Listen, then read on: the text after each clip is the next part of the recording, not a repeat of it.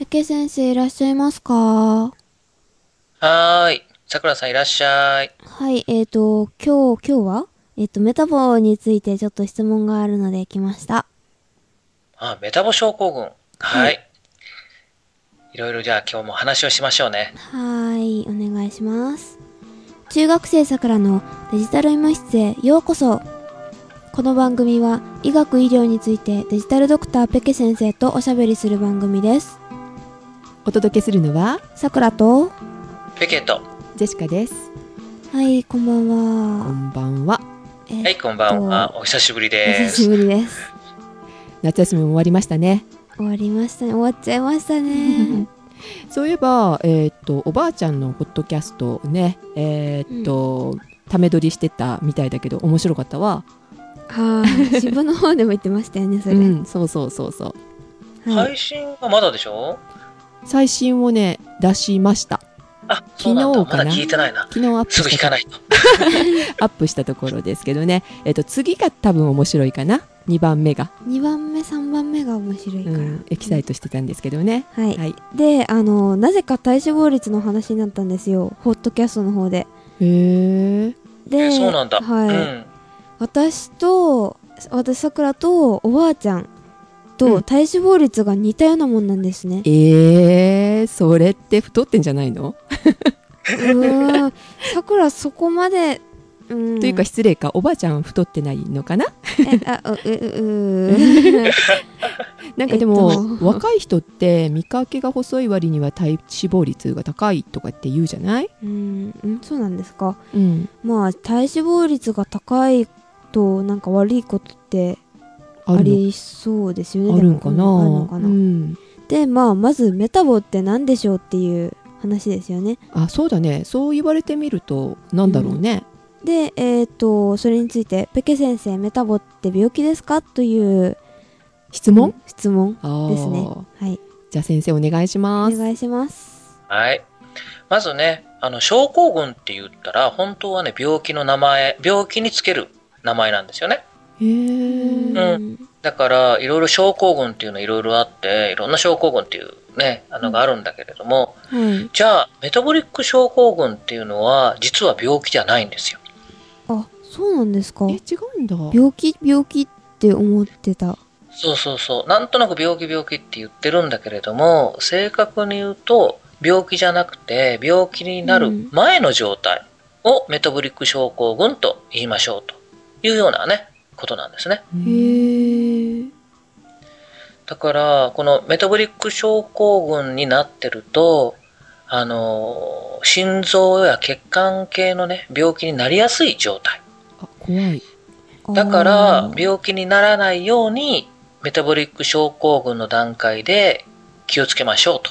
うんという考え方なんですよね。じゃあそういう病気っていうかいろんなその引き起こすようなのを防止するためとかそういうようなそうそう。でね、もうちょっと症候群っていうのを正確に言うと、症候群っていろんな症状の集まりっていう意味やなんですよね。あそうなんですかそうなんだもんね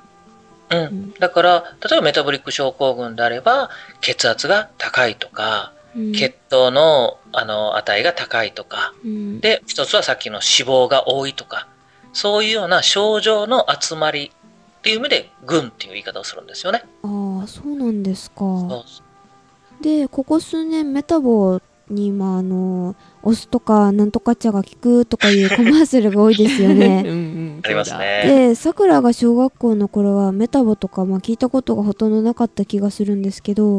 はいはいどうして最近メタボリック症候群が騒がれるようになったんですかあのね、これはね、二つ、あ、ちょっと理由があって、はい。昔から、いわゆる成人病とか肥満とかっていろいろ言ってたでしょはい。うん。で、生活習慣病とかいうのも聞いたことがあるとと思うんだけれうどんも、うんううんん。その中で、あのー小メタボリックって言い出したのは、その中で、ちょっとね、二つの考え方が実はあるんですよ。はい。二つはいはい。で、一つはね、純粋に、その医学的な考え方。うん難しそう、で、もう一つはね、これね、医療のね、政策。あのー国の方針としてのメタボリック症候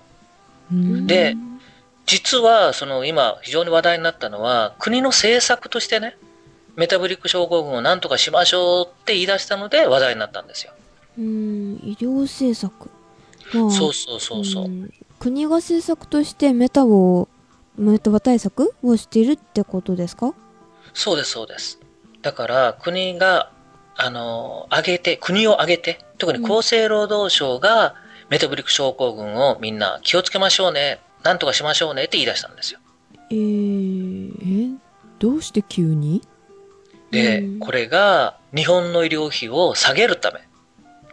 としてメタボリック症候群を言い出したんです。ああ圧迫してるって言いますよねそう。だから今、国の医療費、あの、医療費がどんどん増えてると。で、国の予算を削減しないといけないよって言って、特に小泉改革のあたりとかって言いましたよね。はあいーはあいりましたね。で、本当はもう年、なん、あの、どんどん抑えないといけない。だけれども、それを抑えるために、じゃあ各省から減らす方策を言いなさいよって言ってやったわけですよ。うー。うんんで、じゃあ、厚生労働省はお金を減らすため、特に医療費を減らすために何とかししないといけない。それをメタボリック症候群が一つの方策として計画したんですね。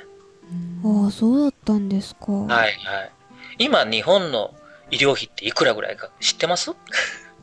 全然聞かないので、わかりませんが。うん大体ね、今ね、33兆円っえわあー、そんなていう言にい方をね、してます。すごいですねね。で、ところが、これが、えっと、ひた今のね、試算では、2025年に、えー56兆円になるだろうっていうのが、その今の厚生労働省の試算なんですよね。うわすごいなで、今、国の予算が80兆円ぐらいだからう、んああ。半分以上いくってことですよねそうそうそうそう。もちろんね、これはね、国の予算でそこを使うっていうのともちょっと違うんだけれども、はいはいまあ、ここはちょっとそこは置いとくんだけど、うんはいとりあえずその国の方からもやっぱある程度お金出さないといけないから、うんで、その56兆円じゃ、やっぱり国が大変だからって言って48兆円にしたいって言って考えてるんですね。うんそしたら8兆円抑えないといけない。うんまあそうですね。で、そのうちの大体ね、2兆円ぐらいをメタボリック対策で節約するっていうのが今の厚生労働省のプランなんですよ。えー、メタボの関係だけで2兆円ですかそんなに。うへーん、それを一応プランとして考えてます。ええーじゃあ医療費の節約ってメタボにならないようにこうダイエットするのはいいってことダイエット代かな払ってもららえるのかなもしかしたら医療いや、費とかダイエット代は医療費じゃないでしょ う。まず。そっかだからこれね、なんでね、じゃあ医療費が節約できるかっていうことですよね。う。うんんうんうん。これはやっぱりそのさっき言ったその心臓病とか血管の病気っていうのはこれ例えば何かって言ったら心筋梗塞であったりとか、うん脳卒中であったりとか。うんですよね。うんで、そうなったら、例えばし心臓の手術とか脳の手術ってすごいお金かかるじゃないですか。うんああ、かかりますね。でしょだからそういうことを予防することで医療費を節約できるんではないかっていう考え方。うんああ、そうなんですか。そうそう。だからそういう病気になる人を減らしましょうということで、えー医療費が減らせるでしょうというのがメタボリック症候群のその政策的な考え方ですね。うん。じゃあ、メタボにならない。まあ、太らないっていうのが予防なんでしょうね。そうそうそうそでも、さくらみたいに外見はまあ、痩せて見え ても、内臓は脂肪だらけだっていう人もいるかもしれませんね。う。そうそうそう。で、そんな革命メタボは、あの、どうやって予防するんですかねメタボに対してやっぱりね、その、ひ調べるのは、まあポイントとしては、やっぱり一つはその体脂肪うんですよね。体脂肪がどのぐらいあるか。でも体脂肪は本当はね、あの、ちゃんと、例えば CT 取って内臓脂肪を調べたりとか、うんえー体脂肪をちゃんと本当調べたりとかするべきなんだけども、うん全員が全員それってすごく大変ですよね。そうですね、まあそうですねんうん。で、それで代表すしようっていうのが、腹囲ってお腹周り。うんあだからそれで、それと相関してるってわかるかな要するに、お腹周りの大きい人は、内臓脂肪が多いだろうと。のが大体その関係がありあるということで、それを一つの目安にしたんですね。ああ、そうなんですか。ううん。だから男性でいけばお腹周りが85センチ、ん、女性だったら90センチを超えてる人は、まずメタボリックの、えー、まず第一ステップに引っかかっちゃうっていうことになるんですね。ああ。それは健康診断の時に受けるですかね。そうそうそうそう、健康診断なんだけど、うん、えーっと、去年からそれが健康診断というこの意味合いがちょっと変わって、はい。はい。あ特定検診っていう言い方を、いわゆるメタボ検診ですよね。あっていう検診になったんですよ。うんジェシカさんなんかは職場で福井とか測られませんでしたえーっと測られました。測られま した。測られるんですそね。う、それもなんかあの油断させといて測るみたいなことされましたね。そうそうお腹を引っ込めようとしたらね、なんか話しかけられてね、ふって緩んだ時にさっと測られる感じで。そうそうわあ。で、うんどうだったっていうのは聞かない方がいいのかもしれないけれど、えへ 大丈夫ですよ。細いから。やあっぱりあ、そうねそう。そうそうそうですね。 え、いやー、ペケはね、実は去年ね、油断してたらね、引っかかっちゃったんですよ。えあれーー、ペケ先生なんかそんなにあの大きく見えない感じだったんですけど、のつもりだったんで、僕もね、ちょっと頑張ってたので、大丈夫と思って油断してたら86センチ。ああ、惜しいみたいな。うんおだからあともうちょっと気をつけてれば大丈夫だったんだけど。 ご飯たちょっとと抜かせばギリギリセーフぐらいかも。そうそうそうそう、もうね。うーんえー、とそういうあのメタボリック症候群になるあのなってる人あの引っかかった人っていうのは、まずどんなことされるんですか、で、だからまあ、引っかかったっていうのは、そのね、まあ、お腹周りで引っかかって、うんあとはまあ、血圧がちょっと高め。ああはいはいはい。でそう、もしくは、あの、血糖値ってさっき言ったけれども、はいその糖尿病予備軍かどうかっていうのがもう一つね。うーんうーん。それと、あの、血液の中の脂肪分うんねえおーっていうのの、うんこの3つのうちの2つが引っかかったらメタボになります。あ、そうなんですね。まあ、血圧が高め、あの、父の、あのーは検診、まあ、検診結果表みたいな、ああるね。うんうんを見たことあるんですけど、その表の中に正常値の範囲が、まあ、記載されていたんですけど、あの囲範囲より高めだったら危ないってことですか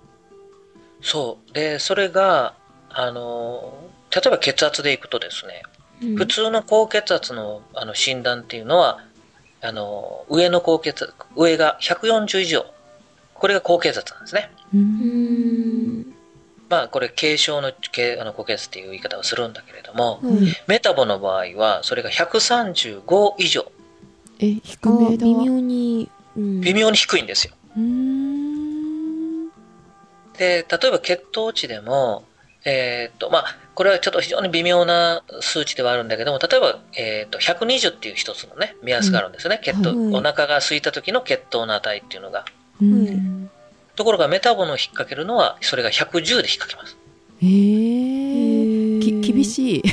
そう。だから、病気の前の段階なんですよ。ああそうかなる前に見つけるってことですね。そなうでっすたら遅いからあんあか。なったらもう、あの、そうそおうそう金そがう。かかって意味がないっていう。病気になっちゃってますうんよ、そうでみすたいな。ああなるほどね。うんうんあこれがだから病気の前の状態っていう一つのね、あの意味でもある。るんですね。うーんじゃあもしメタボにもなっちゃった人ってどうすればいいんですかで、メタボになってる人は、それから病気にならないように、で、さらにメタボになる前の状態に戻していきましょとう。といいうことをやろうとするんですね。へーえじゃあダイエットしなさいっていうことを指導してもらえるってことですか？ まさにそうです。本当えに。ダイエットなんだ本当にえー、そそううですなんだ。いや、だから実際にメタボリック症候群は病気じゃないから、うん薬もないわけですよ。うんああじゃへえ。じゃあ薬を飲むのは病気になってから。ああそっかそっか。えーそれを指導してくださる方っていうのは、はい。あんこれがお医者さんはのい今までね、例えばダイエットっていうのは、うん自分で頑張ろうとかでやってましたよね。そうですね。それしかなかったんですけど、これが今この特定健診をやってそのメタボの指導するのが健康保険組合へえお医者さんとかかと思った、じゃなくて、うんあの皆さん健康保険証って持ってますよね、はい、はいありますねうん、その組合がその指導をしなさいというのが決まりになったんですよ、でも学生ならあの毎年健康診断受けるんですけど、はいはいは大い人って全員が全員あの健康診断受けるわけじゃないんああ受けない人じゃないもでいいるよね家にいる人とか、うんで、そういういう人人たちのメタボのまあ予備のなんか予防とかなんか仕組みはあるんですかうん、だからそういう人たちも、なんかどっかの組合には健康、あの、日本は皆保険制度だから、どっかの組合には入ってるはずなんですよね、保険組合に。ああはい入ってますね、うんそう。だから、受けなくちゃダメだよと。必ず受けなさいよというのも、その健康保険組合の、それが義務になって、義務というか、義務化されてるんですよね。ああそそううななんだんですかだから、あんた受けじゃないでしょって言って、チェックしないといけない。あチェックされちゃうんだ そう。そうか福井を図られるのが嫌だからって逃げてたらダメなんです ね捕まっちゃうんですそうねそうなのね危ないなだから、あの、例えば家の方で自営業の人とか、うんえー、と例えばまあおじいちゃんおばあちゃんなんかもそうなんだけども今度は国民健康保険っていう自治体の組合になに入ってますからはそこがやらないといけないはい必ずそういうところでちゃんとチェックされてるんですねそうそううんでそれね今までももちろんね組合とかで例えば職場だったら今までは健康診断受けなさいよって大体職場だったらやってたわけですよはいい はいでこれはまあ言ったら努力義務に近いところで、うんううんんやらないと本当はいけないんだけれども、うんやらなかったの罰則はなかったんですよねああそうなんですねううんんうんそう。もちろん、完全にさいやサボってたらダメなんだし、だけなんだけど、まあ指導が入る可能性はあったんだけど、はいうんでもやりなさいよって言われるだけだったんですね。うんまあところがでもあはいメタボの場合は、はいそれサボると、はいはいお金を減らしますよ、とまで言われてる。ええそうなんですか。そうそうそう。ええだから、健康保険組合っていうのは国の方からある程度お金をね、まあ出すというか、えーっと、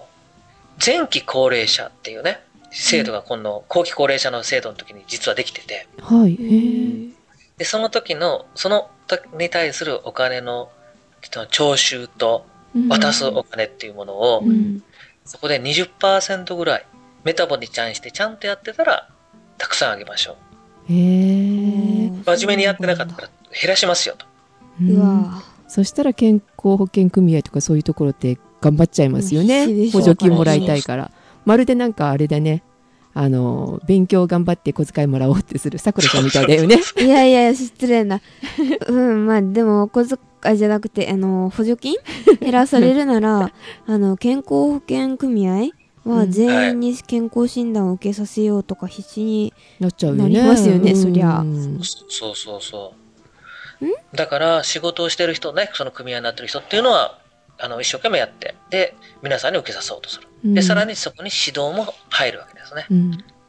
じゃああの今の話だったらあの大人はメタボ検診を、まあ、受けてあのその症候群に気をつけないといけないけどさくらみたいな学生とか、まあ、子供うんは、あのそのメタボ検診を受ける義務はないんですよね。そうじゃあ、義務はないですね。うん。そのあの若い人はメタボリックしなんか症症候群うんにはまあならないから気にしなくていいってことですかうん、だからそこはちょっとまた、ちょっと別の話としてね、やっぱり考えないといけなくて。へうえんっていうのは、だから、そのね、政府が今やろうとしてる、そのやり方っていうのが本当にいいかどうかっていうのは、まだまだ議論があるところなんですよ。うんで、実際にそのメタボを予防したからといって、本当に医療費が減らせるかっていうのが根拠があるかって言ったら、まだそれもよくわかんないところがある。あで、例えばもっと別の議論からすると、例えばさっき福井の話をしたけれども、ーはいはういん、女性の方が、ね、福井が90でいいなんて言ったら、ジェシカさんなんか安心でしょものすごく安心ですね。余裕、よ余裕しゃくしゃくよ。ギリギリギリギリギリギリ失礼 な。さくらちゃん失礼ね。えーだけど、ね、こういうのもなんか女性の方が大きいな、の方が大きくて、男性の方がね、85なんて言った。85って言ったら、さっきね、まあうん僕も引っかかったって言ったけれどうも、ん。 40代、50代の人だったらもう半分以上引っかかっちゃうぐらいの、あれなんですよへね。ーでもだからうんうんはいそれが本当のなんで、それが、それでいいのかっていうところは実はあったりする。うんまあ女性の方が男性よりお腹大きくても大丈夫なんですかそうだよね。うん。なんで大丈夫なんだろうんうん。だからこれはね、だから内臓脂肪う。はい。の考え方なんですね。うーんだから、女性の場合よくね、皮下脂肪がつくって言うじゃないですか。ああ言いますおね。腹をつまんで、ね、あの、辞書の厚さとか、ノートの厚さとかって言うよね。 ドキ。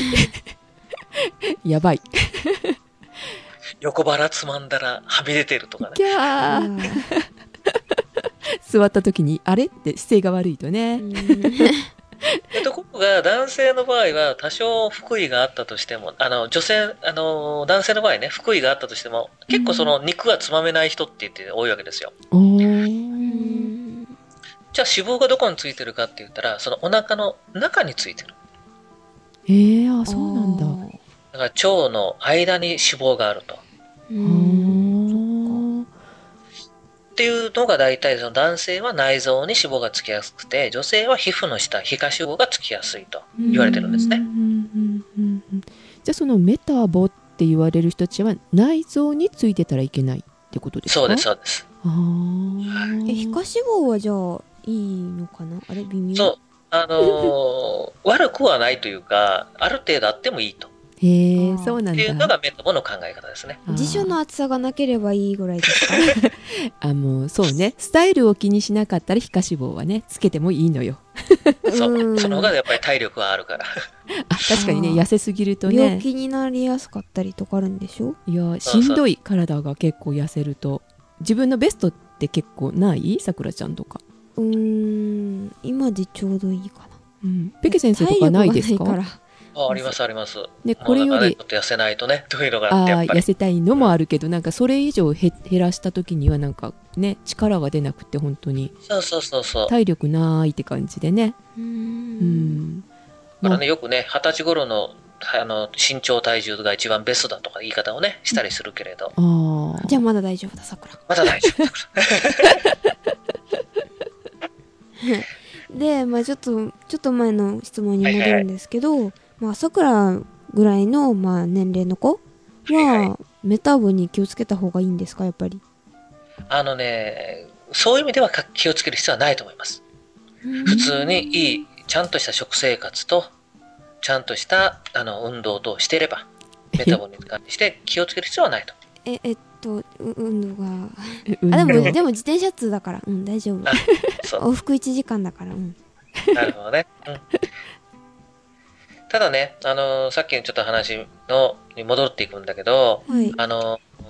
政策的なところはね、確かにいろいろそういう話で議論はあるんだけれども、はいでも、純粋に自分の医学的っていうかね、自分の体の健康を考えると、やっぱりメタボリック症候群のいい目安にはなるんですよ。うーん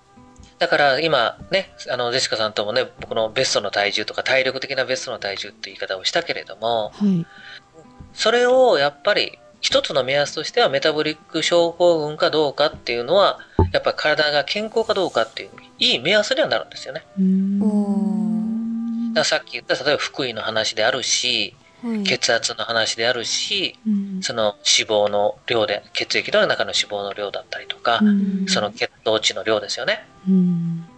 これはね、やっぱり、あの、自分の健康を守るという意味合いではね、非常にいい目安にはなると思う。うんうんだから、これが例えば、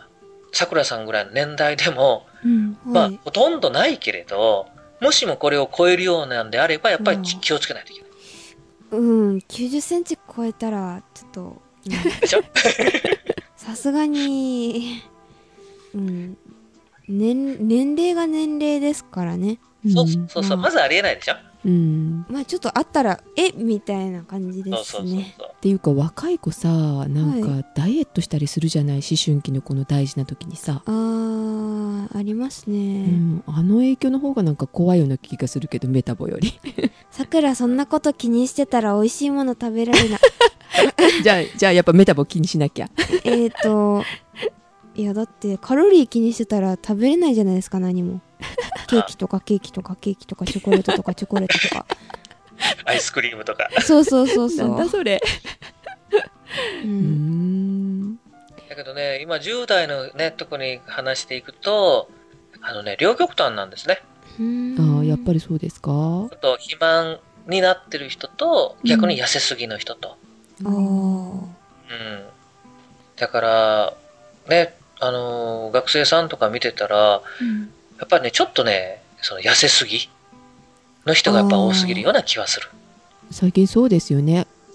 だけども逆に今度食べ、太ってる人は本当に食べ過ぎてるような、いわゆる肥満っていうかね、運動不足っていう人と。あうん。ーへえどそれがやっぱりちょっと問題になってるんですね。ううんんまあ、うちのクラスも割とそういう傾向にあるのかな太ってる子がいやいる女の子はそんなないけど女の子は平均的だけど男の子見るとそんな感じ太ってんだ女の子も痩せてる子はだって身長155ぐらいで体重が40ないとか、ええうわそれはダメ、ダメだねう。ん、38とかええ小学生のなんか割とそうそう5年生までの体重って感じ4年4年5うん生うわ5年になってだいたい40くらいかなそれもでも危ないでしょうね先生ですね。あの、目安は知ってるかなえだいたいえっ、と身長が160ぐらいあったらどれぐらいだろうまあ50はないけど48とかぐらいかなですね。BMI っていうのはね、本当はこれ見るとあー一番いいんだけれどもね。聞きますさねくらはとりあえず20ギリギリない19点ちょいぐらいかなああ、だちょっとやす、やす、あの、痩せ目ですね。ええーいやいやいやいやいやいやそうなんだいいなたたた絞りつつ うんだからね、やっぱり BMI がね、標準が21から22ぐらいが一番ね、あの、いいって言わね、やっぱり言われてるから。ああそうなんだへーガッツポーズジェシカあガーそうッだツポーズはいレシカさん、大丈夫なの22だったかなああ、じゃあいいですガッツね。ポーズもうベストですやっね。たあうのん体重計に BMI があのついてますね、うんそういえばね身長入れればね。そうそう、あれなんだろうと思ってましたジェシカは学校でその計算やらされた、ああそうなんだはい、うはい、んはい。へえなんとかかけるなんとか割るとかいろいろもう覚えてないけ ど、うん身長を、あの、メートルで表してあげて、ううんんで、それを、で、体重、あのー体重を身長のメートルで2回、2乗で割るのかな。あそうだっけうんなんかそんな感じ、まあ、最近のなんか体重計って多機能じゃないですかうんはい体は脂い肪率が出てきてってそれと消費カロリーこのくらいがいいですよとか出てくるんだけど、そのだから BMI ですかそれがなんだろうなってこれ体脂肪率と一緒かしらと思ってたん ですけどうん、そういいやこうれはもう単純に体重と身長から計算ができる範囲なので、一番いい目安になるんですよ。ああそうなんですね、はいで、やっぱりね、これが、やっぱり、あのーし自分の体重を身長をメートルで割るので2回割ってやる。うんねうんこれがやっぱり22。で、若い女性の人でやっぱ問題になるのがこれが18とかね、17とか。だからさっきのああれでいくとそのぐらいになるのかな。うん、うーん痩せすぎ痩せすぎ痩せすぎ計算してみましょうか。さっきの人が155ですよね。はいで、えーと体重が38キロ38 38でしょ例えば38で、はいえーっと、だとどうなるのかなえ見かけ的にすごいガリガリじゃないのさくらちゃんその子ね、もう足1.6、あのー、16.8ですね。うわー17切っちゃってるから、すもうこれはもう痩せすぎ。へえなりますえねもう足細いし頭もちまあ頭はあのちっちゃめ割うんうと小ん顔で、 うんゼシカのお肉あげるねえ、うん、あ先生痩せすぎてると何か病気ってありますか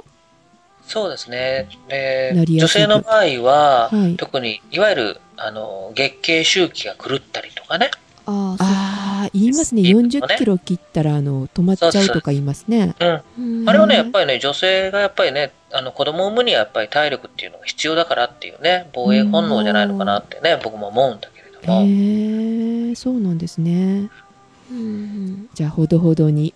で、大体寿命はね、はいあの、痩せてる人からちょっと太め気味の方、20、BMI で言ったら22か23ぐらいの方が長生きできると。あ長生きゼシカじゃあもうちょっと、もうちょっと食べても大丈夫だ、さくら。あ、でも、皮下もうちょっと脂肪、大丈夫。皮脂肪蓄えてあるから。うううんんまあ見かけもね健康的な方がうんねいいですよもう折れそうな足とかね心配になっちゃううん最近筋肉ついてきたからちょっと体重が増えつつあるんですよね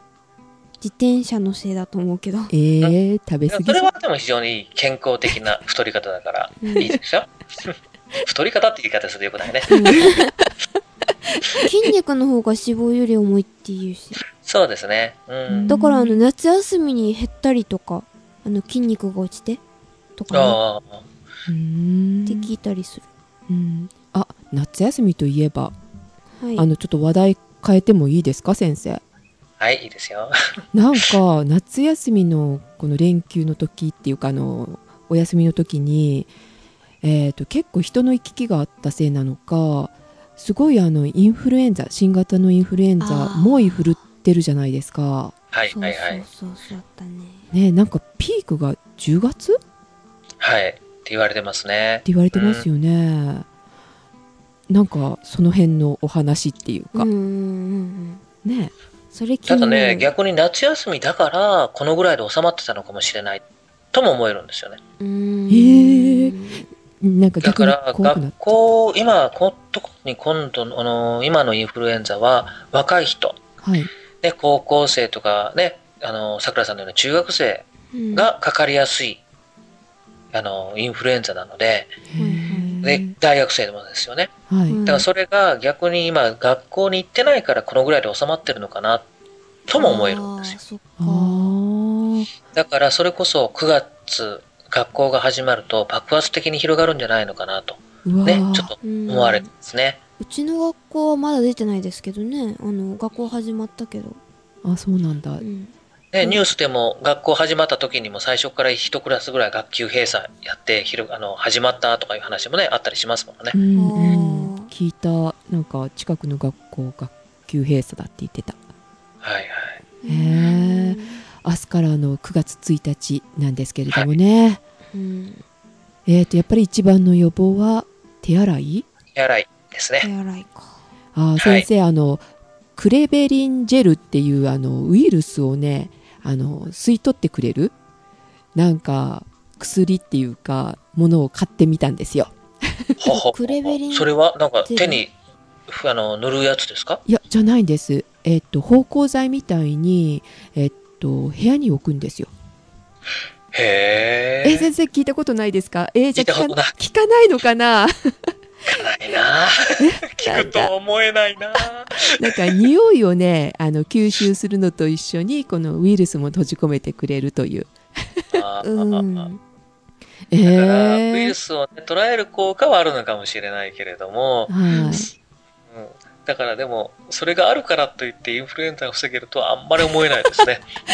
そうなんだえっ、と結構ね売り切れてるんですよこれがまたはいはいうんまあ多分ね、なんかマスクをもうまだ売り切れ始めてるとかって言ってるけれども、はいね、前のね、あのーこの番組でも言ったけども、マスクはあまり期待、あのー考えすぎない方がいい。期待し、あのはい期待しない方がいいってことですか方がいいですね N95 だっけあ そうれあれあれあれだったらいいかな今いや N95 ならね、あー今 N95 相当っていう規格相当みたいな、えー、とマスクが流行ってますね。本当かなと思いながら。ただ N95 をね、はい。うんちゃんと使って、はい。ちゃんとやるならいいけれど、はい。結局それ、前もね、ちょっとお話ししたように、マスクもほら効果がないわけではないけども、ううん。んそれだけでいいわけでは絶対なくて、ううんん。他のこともちゃんとやった上で、プラスマスクやるんならいいけれどう、んうんうん例えば手洗いもちゃんとしないし、マスクの外し方もいい加減だったりとか、マスクの付け方に隙間があったりとか、うんいうようなことで、なのにマスクやってるから大丈夫というのは絶ん対ダメですね。ああそうなんですね。そうあのマスクのあの外側とか触ったらダメってそうそうそうそあうあ、そういうようなことも含めて。。ゴム品を持ってううんん。ねえー、サージカルマスク Q N95 規格相当っていうのが出回ってますよ。うんね、結構高いでしょうん、そうですね。ピンキリですね、あれもね。でも、あの、N95 規格相当って誰が認めてるわけみたいなね、感じもありますようね。んうん、まあ、あれで人儲けっていうとこもあるんでしょうけ どね。そうそじゃう。あ、だから一番はやっぱりね、そのかかった人がはい、咳とかなんとかするときに、必うんずね、他の人に、その飛ばさないようにちゃんと抑えてあげる。うんうんうんねうんで、ティッシュとかでやっぱり咳をしないように、あの、抑えて、で、そのティッシュは必ず捨てる。うんうんね、で、ちゃんと手を洗う。はい。はい。で、外から帰ってきたら手を洗う。はねい、身を、うん身をきれいにする。もうこれが一番ですね。うん、うん手洗いは1分以上でしたよね。そうですね。わお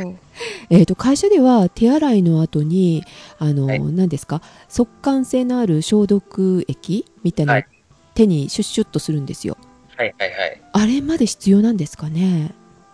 あのね、やらないよりはやった方がいいけれど、あやっぱりあれも、あの、流水で十分です。あー十分ですか、学校じにも流水でちゃんと洗い流せば大丈夫。うーんうん結構食堂とかにもね置いてあるよねどっかなんか図書館の前とかもさ玄関とこに置いてあって置いよてあるく見たら食品用って書いてあってこれご飯にかけて食べ食べても大丈夫なのっていなんうあのなんか、うん、食品にそういう菌がつくのを防ぐっていうなんかアルコールみたいな、食品用って書いててすごいびっくりしたあー無水エタノールとかいうのは食品にかけても大丈夫なんですかねあのうね、ん薬品で売ってるやつはちょっと気をつけないと、はいあの、わざと少しメチルアルコールを入れてたりして、あああーの、飲めないようにしてるんですよね。あそうなんですねはい、うんはいあの、エチルアルコールは純粋なやつはお酒と同じ扱いになっちゃうので、あそうなん酒ですか税がかかるんでしたっけそうそうです、そうです、そうです。高いんですよ結構ね無水エタノールはですねへうーんでもね、消毒効果が一番高いのは、はいえっ、と、70%ぐらいなんですよ。無水ではなくて。びっくありそうなんだ今ちょっとショックを受けたんですけどそうなんですかえだかならん、で消毒用アルコールっていうのは、あの、100%じゃないはずですよ。えー、そうなんだ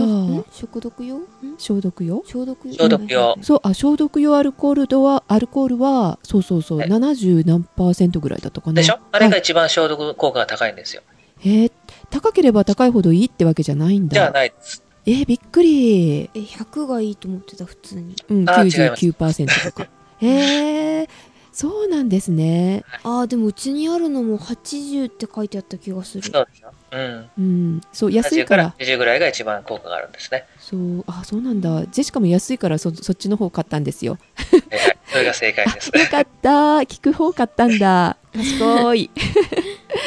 はーいねそうやってなんかやっぱり間違った情報っていうかあの思い込みとかもありますね、よかっですた、よね先生に聞いてうんだけどね、アルコールもね、うんなんとなくパッとちょっとだけでちょこちょこってやればいいわんじゃなくて、うんあれはちゃんとね、あれでも、あの、ちゃんと手に取って、はいで、手、両手両にちゃんとすり込んでやって、はいで、それがもうびしょびしょになりますよね、結構ね。しなっりかまり、すねポンポンはとね。いはいで、あれポンプも上から下までしっかり押さないとダメなんですよ。あそうなんですね途中でちょんとやって、パッとついたからいいやってやるじゃないですか。やってますうんあれはダメです。 へえシャッとやったら手からボタボタっと下にこぼれ落ちるぐらいに、はいやっぱりやって、はいそれをびしょびしょにして、ちゃんと両手にすり込んで、はいで、それが乾くぐらいまでやって、で、出来上がり。えーえーそそんなにそうなんだそう。へえだから決してそんなねあの、手洗いとどっちが楽かって言っ たら、わかんないぐらい。 うん。そっかそっあかと、アルコールが口に入るって思うから、なんか、あんまりしたくない。なんか、だからでも、あれは乾かしてしまえば、やっぱりね、乾かすとかなり殺菌効果が強いん ですよ。へえそうなんですねあの会社では入り口に、えー、と看護師さんがいてちゃんとあのそのシュッシュをしてるかなってちゃんとすり込んでるかなってチェックされるんですよああ、なるほど、なるほど。忙しいのにもう遅刻しそうなんだろうなのにって感じでね私駆け込むので シュッとつけてスッと逃げるんですけど ダメなんですねあれあれダメですね。わかりましたじゃあみんなにも教えてあげよううん。で、あれは、だから水道がないから代わりにアルコールでやりましょう、なんですね。うーんだから水道があれば、アルコールはしなくてもいい。わかりましたあーじゃあ手荒れはしないのは水の方かもしれないですねあ、手洗いはその方がしないですよ。ねアルコールはどうしても手荒れするらしいですよね、はあーうーん飲む方のアルコールはいいんだけどな ね、内部消毒だけじゃダメですよ。ねえダメなんですね はーいはい。はい。えーっとということで勉強になりましたありがとうございあまりしがたとうございました。はい。はーい桜さんもジェシカさんもね、気をつけて。はい、わ、はいかりました。えっ、と、メタボリックの方も気をつけます。今桜月、は大検丈夫診なんのよね、実は。えーっと、私は ない。ですね。はい、頑張りたいと思います。あれ何をはい。ということでですね、えーっと、リスナーの皆様もね、もし先生にこういうこと聞きたいなとか、まあ、医学、医療、まあ、なんかそういう関係で、あの、病院の方で聞きにくいことがあれば、あの、メールね、いただけたらなと思うんですよね。はい。また、リスナーさんが直接ペケ先生とお話しされたか、んされた方が、えーっと、判断した場合は、えーっと、リスナーさんにもさ、うん番組に参加してもらいたいと思いますのそうで、だね。はい。えーっと、質問メールを、まあ、ください。うん。で、それぜと、ひお願いしますさくらから、はい。さくらから、えーっと、皆さんに約束していただきたいことがあります。